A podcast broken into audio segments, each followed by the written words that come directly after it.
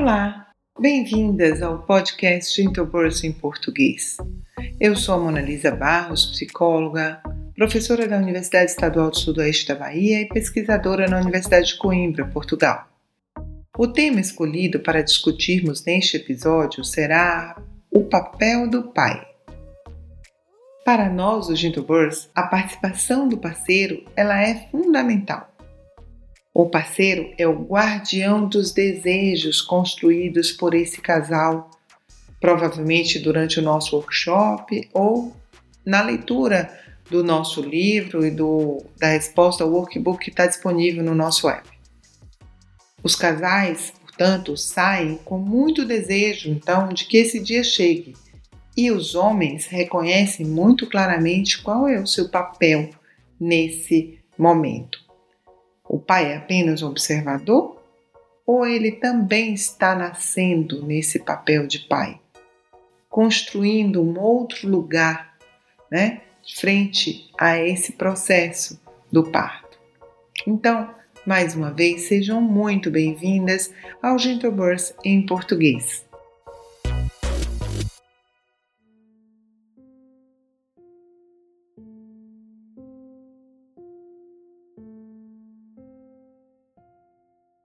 Para começar, vamos nos localizar aqui e agora. Como sempre, vamos pedir vocês três respirações que possam nos conectar com esse tema e com esse momento aqui agora. Feche os olhos, coluna ereta, abdômen relaxado, mãos sobre o colo, pés no chão.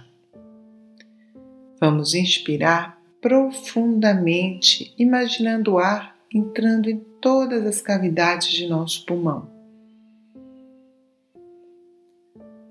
E vamos expirar longamente.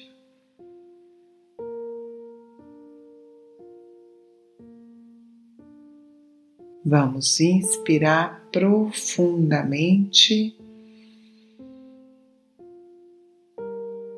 e vamos expirar longamente. Mais uma vez, inspire profundamente e expire longamente.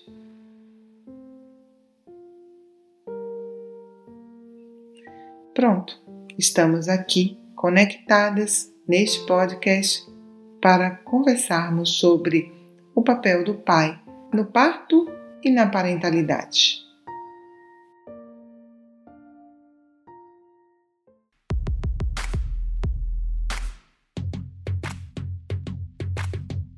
Então, hoje nós vamos conversar sobre o papel do pai. Né? Estamos no mês de agosto, de, mês que nós comemoramos o Dia dos Pais no Brasil, e vamos conversar sobre que lugar é esse, é, o que se espera desse pai, dessa paternidade integral, e para para conversar sobre isso, claro, trouxemos aqui uma figura que tem se destacado muito nas redes sociais, que é o Tiago Koch, que é o pai da Yara.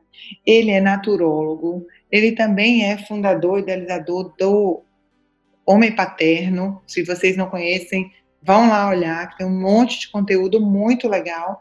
E ele também é colaborador do Papo de Homem, que é a maior plataforma sobre masculinidade no Brasil. Então, primeiro, a gente queria dar as boas-vindas a Tiago, agradecer muito que ele tenha topado essa conversa conosco e já agradecer de montão tudo que a gente vai trocar aqui. Obrigada, viu, Tiago? Olá, olá. Boa, bom dia, boa tarde ou boa noite para quem está ouvindo a gente, né? Seja em Portugal ou no Brasil, qualquer lugar. Fico muito feliz e muito honrado por esse convite. É, sempre acompanho o trabalho de vocês e, e sinto que, que é isso, né? Que a gente precisa realmente aí dar as mãos em prol da humanização das relações e naturalmente a humanização de como chegamos no mundo. Né? Então, me sinto muito honrado e, e vamos aí, vamos, vamos falar sobre coisas boas. Tiago, como é que você entrou nesse mundo da humanização? Foi pelo nascimento da Yara? Com certeza.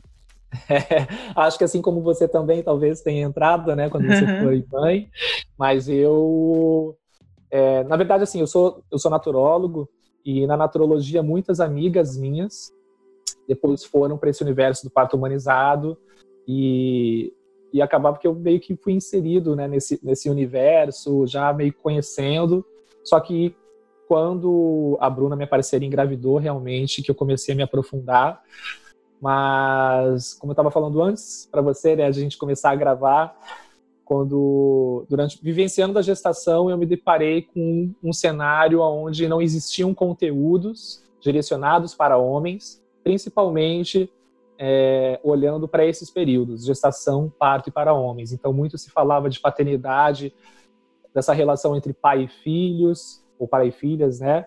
É, sobre a educação, disciplina positiva, mas pouco ou quase nada se falava desse lugar do homem. É, qual é o lugar do homem nesses períodos, o que fazer, o que não fazer. É, e, e, era um cenário assim desértico, vamos dizer assim, né? Sobre foi daí, foi daí que nasceu o homem paterno? Foi um ano depois que a Iara nasceu, hum. eu percebi que faltava repertório para mim para lidar com tudo que a vida estava me apresentando, que a minha parceira também me apresentava, que a minha vida, que a minha filha me apresentava. E aí eu falei, cara, eu preciso realmente buscar conhecimentos, porque com as caixinhas de ferramentas que eu tenho aqui não está dando conta e eu não quero cair nas estatísticas que já existem aí que enfim, não é o que eu desejo e que eu desejava já na, na, naquele momento. Então, comecei a estudar é, e o projeto Homem Paterno ele nasceu dessas necessidades individuais, identificar também que era aí um, um, espaço onde poucos profissionais abordavam esse lugar do homem e, e foi meio que assim que nasceu. E também um, motivo, um gatilho muito grande foi ter participado pela primeira vez de um grupo, uma roda de homens.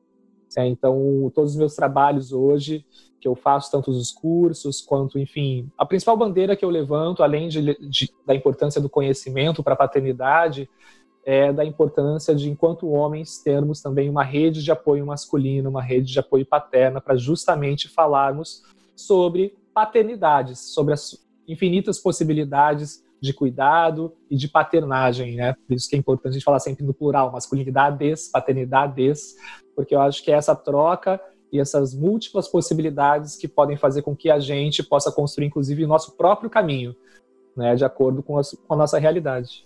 Que legal. E você discute, inclusive, esse conceito de paternidade integral, né? Não a paternidade ativa ou paternidade responsável, mas a paternidade integral. Pode nos contar um pouquinho sobre Sim. isso? Olha, eu confesso que eu não gosto muito de rótulos, mas eu entendo que que são importantes, principalmente dentro de um processo de transição, aonde existem muitas fases que para a gente sair de, um, de uma figura de um pai que era negligente, negligente afetivamente, né, que se caracterizava realmente ali por um papel já muito definido de provedor físico, é, dentro de um processo que a gente quer ir para um outro lugar né, desse, desse pai realmente que está ali, que ocupa uma disponibilidade afetiva, que, que, que é também o cuidador, né, que visa aí uma equidade de cuidados, é um longo caminho. Então eu entendo que esses rótulos eles são positivos para justamente a gente começar a identificar né, dentro Sim. desse caminho aonde estamos. Mas é, paternidade ativa eu acho muito importante, volta e meia eu utilizo, mas eu trago algumas reflexões relacionadas a esse termo porque no meu entendimento a paternidade ela não pode ser mais um conjunto de ações. Então saímos ali de um lugar onde a gente não fazia nada e agora a gente quer, né, enfim, me parece, né, uma reflexão assim, sair de uma caixa e colocar em uma outra caixa que também pode ser rígida. Se eu lavo a louça, se eu troco a fralda, se eu dou banho, eu ganho já ali o certificado de pai ativo e ponto, e não preciso mais. Então eu trago esse conceito da, da paternidade integral, que é um rótulo, mas é, puxando um pouco a sardinha da minha formação da naturologia, que traz justamente essa visão integral é, das relações. E quando nós nos deparamos com um fenômeno humano é, natural, é muito importante que nós tenhamos aí múltiplas visões desse objeto né, de estudo ou de olhar. Então, no caso, a gestação, o parto, o puerpério, eu vejo que é muito importante a paternidade, de uma forma geral, nós olharmos para todos os aspectos que atravessam é, essa, esse novo papel, vamos dizer assim, que o homem descobre com a chegada de uns filhos e que não é um conjunto de ações. É importante que ele se abra para sentimentos e emoções, é importante que ele reveja sua biografia, é importante que ele se torne empático, que inclusive ele entenda realmente quais são os processos fisiológicos, psicológicos, sociais, energéticos, né, para quem gosta dessa mulher. Então, é um mergulho muito mais profundo, eu vejo, muito mais integral do que tarefas, né? Não é só uma ação, é uma dedicação, é uma apropriação, uma incorporação, é um mergulho, né? É um mergulho, né? É uma entrega, né? E aí você fala é, dessa paternidade sustentada em quatro pilares. Sim. Que pilares são esses? Legal.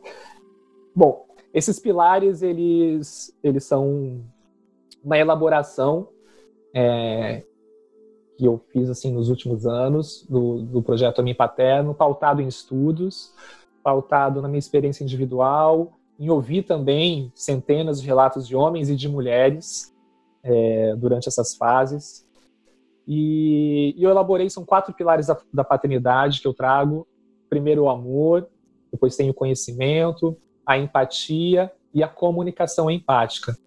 Eu vou explicar um pouco sobre eles, mas é, quando eu apresento eles, esses pilares, eles formam uma grande mandala. Né? Só que no centro dessa mandala é, existe nós, homens. E sempre que um homem me pergunta, Tiago, qual é a primeira coisa que eu faço para me preparar para a paternidade, no meu entendimento, é justamente fazer esse mergulho no centro dessa mandala. É, então, o que é ser homem? Quais são as minhas referências paternas? É, da onde eu vim? Qual é a minha biografia? É, onde estava meu pai? É, quais são as referências que eu tenho do que eu desejo ser? É, será que eu desejo ser realmente o que me foi entregue? O que eu desejo, o que não desejo replicar? Fazer esses questionamentos existenciais, no meu entendimento, é o primeiro passo e eu não vejo uma paternidade ativa, uma paternidade integral, uma paternidade sólida, uma, uma paternidade, né, é, de fato, sem que, pelo menos que atenda, acho que as necessidades é, é, e inclusive as expectativas né, das pessoas e da sociedade de uma forma geral para o mundo que a gente está vivenciando hoje, sem que se faça esse mergulho. Eu acredito que a gente, se não fizer esse mergulho, vai continuar numa superficialidade ou se deparar com limitações muito grandes, das quais a gente realmente não consiga ou visualizar ou lidar. Então, acho que isso é muito importante. E aí, vou falar rapidamente sobre esses pilares, tá? É, o primeiro pilar seria o amor. O amor, ele não é necessariamente é, de uma forma romantizada entre eu e você, Simone. Eu te amo e você me ama. Sim, também, né? Eu acho que é importante, a gente está falando de afeto, de trocas, mas eu trago o amor muito mais, num sentido muito mais amplo. Eu trago o amor no sentido de, de fazer com que o homem ele se permita acessar sentimentos e emoções. Ele se permita acessar os aspectos mais sutis da vida, como sensibilidade, intuição, aspectos esses, por exemplo, que serão fundamentais tanto durante a gestação, né? Porque como que a gente pode criar um vínculo com um bebê que está dentro da barriga se não for por essa conexão, se não for por essa permissão, é, é, é, sobre mesmo essa gestação mental, mas é uma forma de se comunicar, inclusive de criar esses sentimentos. É, e também quando nossos filhos do parto, obviamente, e quando os nossos filhos nascem, que não se comunicam de forma verbal, né? Então, como que a gente pode acessar isso? Então, eu vejo que se abrir para esses aspectos é algo fundamental. Então eu trago o amor nesse sentido e como uma grande força propulsora também, né? Aquilo que nos move, estar aberto para isso, entendendo que o amor ele é uma construção, mas o quanto nós precisamos também estar abertos e regarmos, vamos dizer assim, essas sementes do, do amor né, diariamente nas nossas relações. E aí o segundo pilar seria o conhecimento. E aí o conhecimento em muitos sentidos. O conhecimento racional de estudos, mesmo, principalmente diante de um cenário que nós não temos nenhum conhecimento. Né? A gente está falando aqui de gestação, de parto e de puerpério. É, são cenários onde até pouco tempo atrás eram exclusivamente é, é, é, é formados, né? por, formados por mulheres, que ainda é, né? Uhum. Eu acho que isso é importante, nunca deixará de ser, porque a gestação e o parto e o puerpério são eventos ou fases de protagonismo das mulheres, mas cada vez mais nós homens estamos sendo convidados. Eu acho que é importante falar, é um convite, né? E nós devemos honrar esse convite enquanto pai. Mas precisamos ter conhecimento também sobre aonde estamos inseridos para ir ocupar esse lugar da melhor forma possível. Então, o que é gestação? Quais são as características dos trimestres? Qual é o meu papel? O que fazer, o que não fazer? Né? Quais são as fases de um trabalho de parto? É, o que é puerpério, qual é o lugar da amamentação. Então, são conhecimentos que não é ser legal. Uhum. É o nosso papel, é a nossa obrigação, porque a partir do momento que eu e você concebemos uma vida, a partir daquela noite, daquele dia, daquela tarde, eu já tenho responsabilidades iguais a você. Então... E, e a gente diz também no GB que o parto é o último ato daquela noite da concepção. Exato. Né? Então, é um então, evento sexual, né? É um evento sexual que fecha aquele, aquele ato que precisa ser bem cuidado pelos dois, né? Exatamente, exatamente. Então é um conhecimento mesmo de ouvir, de ler, uhum. de ouvir, de ir em rodas, enfim, é se munir de conhecimento, ampliar esse repertório. É, eu falo, cara, você não estuda para um vestibular? Você não estuda para um, uma entrevista de emprego? Você não se arruma para sair com uma gata, né? Normalmente os maiores desafios, pelo menos aqueles que nós visualizamos, é, pelo menos que são palpáveis, a gente se prepara. Por que, que a gente não se prepara para a paternidade ou para o dia mais importante das nossas vidas, tá, que é a chegada dos nossos filhos? Por que, que a gente não, não estuda nada? Né? Sim. Então, eu até brinco, né? Parece que uma certa prepotência de achar que é, tem essa crença, né? Que o pai só vira pai depois que o filho nasce. E eu sou um pouco crítico disso também, porque isso faz com que muitos homens acabem justamente negligenciando esse momento da gestação. Né, que é uma grande fosse... oportunidade, né? De Pô. já começar uma relação ali, um vínculo, né? É, o cara já entra atrasado, né? É. ah, você está perdendo um tempo que é valiosíssimo por muitos aspectos, né? Eu até brinco, é, muitos homens tipo, acho que devem viajar, que sei lá, o filho nasce, vai vir uma luz divina, oh, os anos vão cantar, vai baixar a atualização do sistema e agora ele é pai com tudo que precisa nesse sistema, né? Enfim, mas aí voltando ao conhecimento sobre isso, mas o conhecimento também atrelado ao autoconhecimento, né, relacionado ao eixo que eu falei ali das masculinidades, mas a essa parceira, ou esse parceiro, enfim, a essa pessoa que está gestando. Sim. Quem é essa mulher? Trazendo aqui então para um, né, para uma figura aqui feminina, quem é essa mulher? Né? Qual é a biografia dessa mulher? Você conhece realmente a história? Vocês têm aí um vínculo que ela se permita, ou que você, enfim, que vocês se permitam é, é, ter esse vínculo de segurança e de confiança? É, você conhece como funciona os ciclos da sua parceira, o corpo da sua parceira? Porque a gente está falando de fenômenos femininos. A gente está falando da pessoa que você está se relacionando, ou pelo menos que a mãe da sua, sua filha ou do seu filho, que, enfim, nunca mais esse, é, esse elo vai ser dissolvido. Então, é esse conhecimento também que eu acho que é importante. Né? São muitos conhecimentos, mas conhecimento de uma forma geral. E, e, e o conhecimento, no meu entendimento, ele tem um papel fundamental, e aí trazendo para nós homens mesmo, para que eu veja que o conhecimento ele é uma grande ponte para empatia seria o terceiro pilar da uhum. paternidade. Então, por que, que eu falo isso? Porque a empatia ela pressupõe um acesso a sentimentos e emoções, né? Empatia, empateia, né? Vem do grego empateia, com sentimento, com emoção. E mas se a gente está falando que uma, enfim, uma parcela muito grande de homens, eu durante muito tempo tive muita dificuldade em reconhecer, em conseguir nomear os meus sentimentos e minhas emoções e, consequentemente, nomear e reconhecer o dos outros, como que eu vou ser empático? Então, eu vejo que, é, por questões existenciais, sociais e estruturais, nós homens, não todos, obviamente, mas, mas uma parcela muito grande, tem aí uma dificuldade em ser empático justamente por causa disso. Né? Então, já ali existe um afastamento desse lugar. Eu acho que a empatia, o conhecimento, ela pode fazer essa ponte. Porque se eu sei o que você está vivenciando, agora, por conhecimento racional, bem homem mesmo, racional, se eu sei que você agora está no segundo trimestre da gestação e podem acontecer, e pode acontecer isso, isso, isso, isso, isso, provavelmente eu vou conseguir me colocar mais no seu lugar. Pelo menos eu vou conseguir alcançar, mesmo que distante da realidade, porque eu nunca vou gestar e parir. Né? Então, aí, mais uma coisa que nos afasta né, dessa capacidade de ser empático dentro desse cenário. Né? Se a gente entender que empatia é se colocar no lugar do outro, eu nunca vou saber que é isso. Uhum. Então, como que a gente pode acessar? É por meio do conhecimento. Né? Então, seria essa ponte. Mas não podemos deixar de falar também dessa empatia na sua raiz mesmo, que é essa necessidade de acessarmos esses sentimentos e emoções.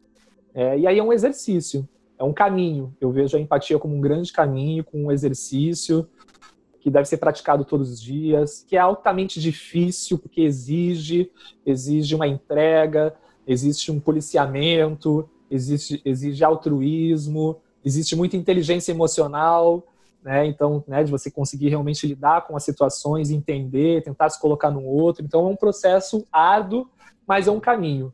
E eu vejo que é um grande caminho. Eu costumo falar que se o mundo fosse mais empático, eu, costumo, eu tenho uma frase que eu uso que é: o, mundo, o mundo com certeza precisa de mais amor, mas vitalmente necessita de mais empatia.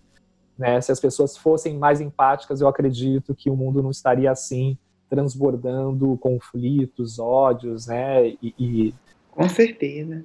E, enfim, intolerância com as diferenças, né? E daí você acaba caindo naturalmente no quarto, né? Porque não adianta você fazer todo esse percurso Exato. aí de amor, de conhecimento, de empatia e não conseguir se comunicar, né? Exatamente. Então, saímos aí do amor como força propulsora, Uhum. Né? O conhecimento como base, como alicerce, como fundamentação, como um porto seguro, tanto para esse homem, mas para quanto essa mulher que reconhece no homem também um parceiro, nossa, ele, ele sabe, mesmo não estando no lugar, mas ele sabe o que eu estou vivenciando, que, que gera empatia, e se eu consigo me colocar no seu lugar e consigo mesmo que distante alcançar o que você está sentindo, de forma natural, pelo menos teoricamente, uhum a comunicação também se dará de uma forma mais afetiva, mais empática, mais transparente, mais assertiva. Né? Então, e aí só que eu, né, trazendo também, eu sempre levo para os homens, a comunicação ela não se dá só de forma verbal, que é um Sim. ponto importante de ser dito, né? É, porque muitas vezes é, entre homens, né, tipo, poxa, é, era só falar, né? Ou eu chego em casa e aí, amor, tá tudo bem? Daí a pessoa tá ali tensa, sobrancelha franzida, batendo o pé e ela fala, tá tudo bem. Falou, opa, se ela disse tá tudo bem, então é porque tá tudo bem, né? Mas assim, ela tá te mandando várias informações, muitos Sim. elementos. Então, uma expressão comunica, é, uma respiração comunica, uma postura do corpo comunica, o silêncio pode ser o maior grito de uma pessoa. Então, é, estar atento a essas infinitas possibilidades de comunicação. É, a comunicação verbal, ela é somente uma dessas comunicações. Então, eu acredito que esses pilares eles permanecem, eles são norteadores, então eles não são respostas para nada. Aliás, eu não trabalho com respostas.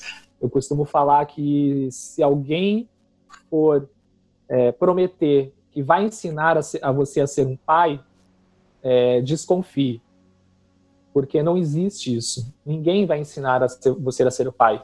Acho que o máximo que a gente pode fazer, alguém que se propõe, de repente, a, a levar conhecimento, é levar conhecimentos e possibilidades para que essa pessoa possa aí realmente é, ocupar esse lugar da melhor forma possível. Eu vejo que os pilares da paternidade eles servem nesse sentido, né, para esse marujo, que eu utilizo esse termo, né, a partir do momento que ele embarca nessa, nessa jornada da paternidade, ele tem aí realmente esses pilares como norteadores para que ele possa identificar ao longo dessa jornada onde que ele está precisando canalizar mais energia, direcionar mais energia, é, independente da fase que ele esteja. Poxa, eu preciso agora, né, sentir realmente, preciso é, me abrir para os meus sentimentos, identificar, nossa, nossa comunicação está com ruído, é, eu não estou conseguindo me colocar no lugar da minha parceira, do meu parceiro, da minha filha, de qualquer outra pessoa, está faltando é, conhecimento, talvez por isso que a gente não esteja também conseguindo se comunicar, porque eu não estou entendendo o que você está falando.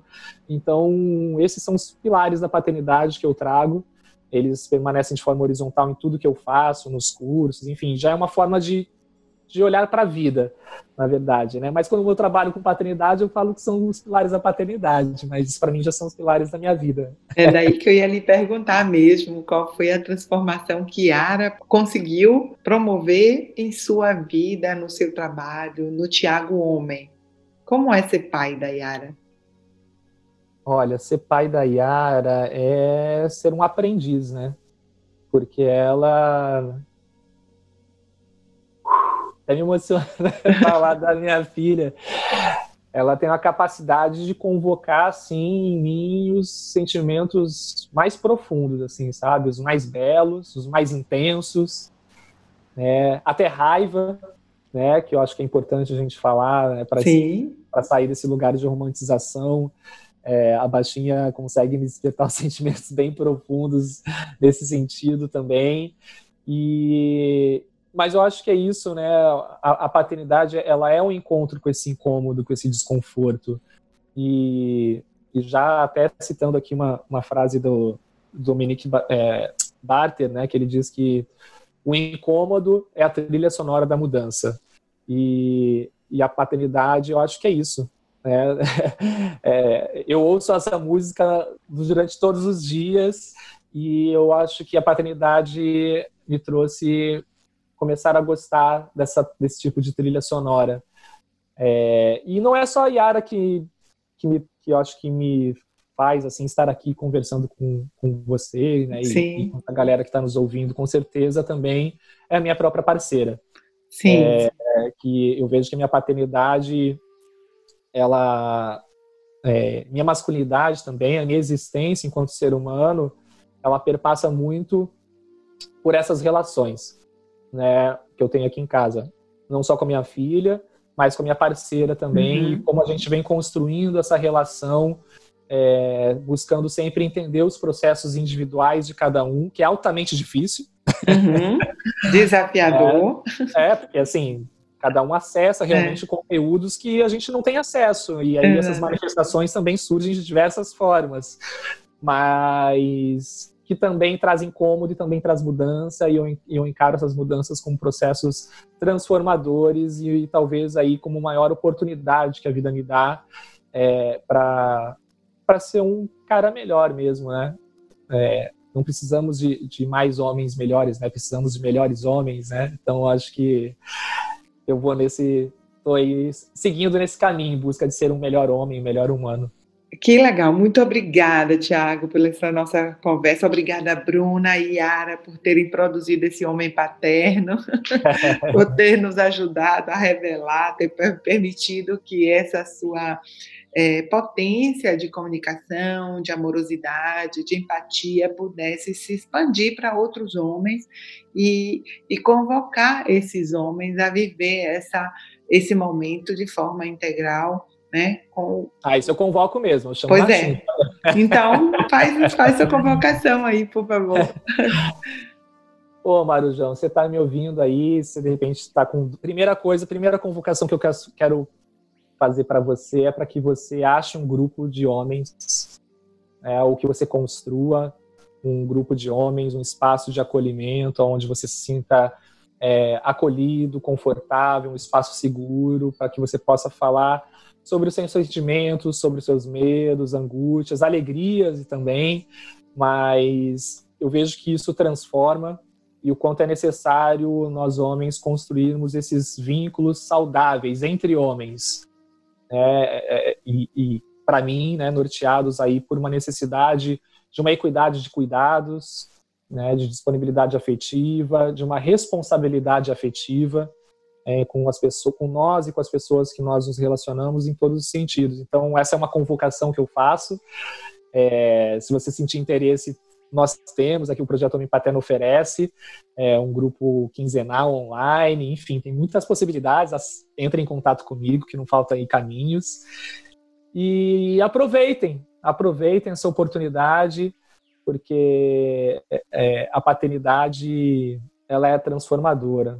E eu acho que é, é o início, na verdade, de um ciclo incrível para nós homens, e não o fim de um ciclo. É, muitos homens trazem muitas vezes, tipo, ah, vou ter um filho, minha vida acabou. Cara, você não sabe de nada. Muito. Tô brincando. Mas, assim, é porque é uma outra história, né? É, é, é incrível, é incrível. É uma oportunidade, realmente, para mim, que eu vejo a paternidade aí como, como um processo de transformação, de amadurecimento, talvez como nenhuma outra coisa na vida, assim.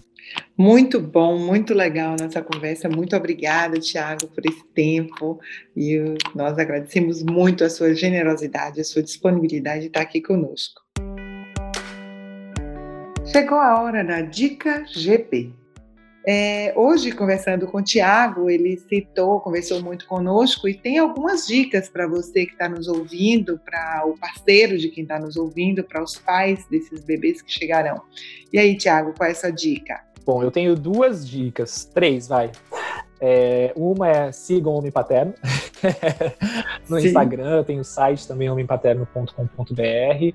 A segunda dica que eu trago para vocês é do curso Puerpério para Homens, que é um curso onde eu levo conteúdos sobre essas transformações, possíveis transformações que as mulheres vivenciam ou que podem vivenciar, transformações fisiológicas. Então a gente mergulha realmente nessa parte da fisiologia, nas transformações hormonais, mas também nas transformações psicológicas, sociais é, e o impacto de todas essas transformações na vida das pessoas que se relacionam com essa mulher, inclusive em nós homens enquanto pais, enquanto homens, né? Qual que é o impacto dessa da chegada dessa criança e dessa, dessas novas é, dinâmicas familiares com a chegada dos nossos filhos e é uma oportunidade também de participar aí já então de um, de um grupo paterno.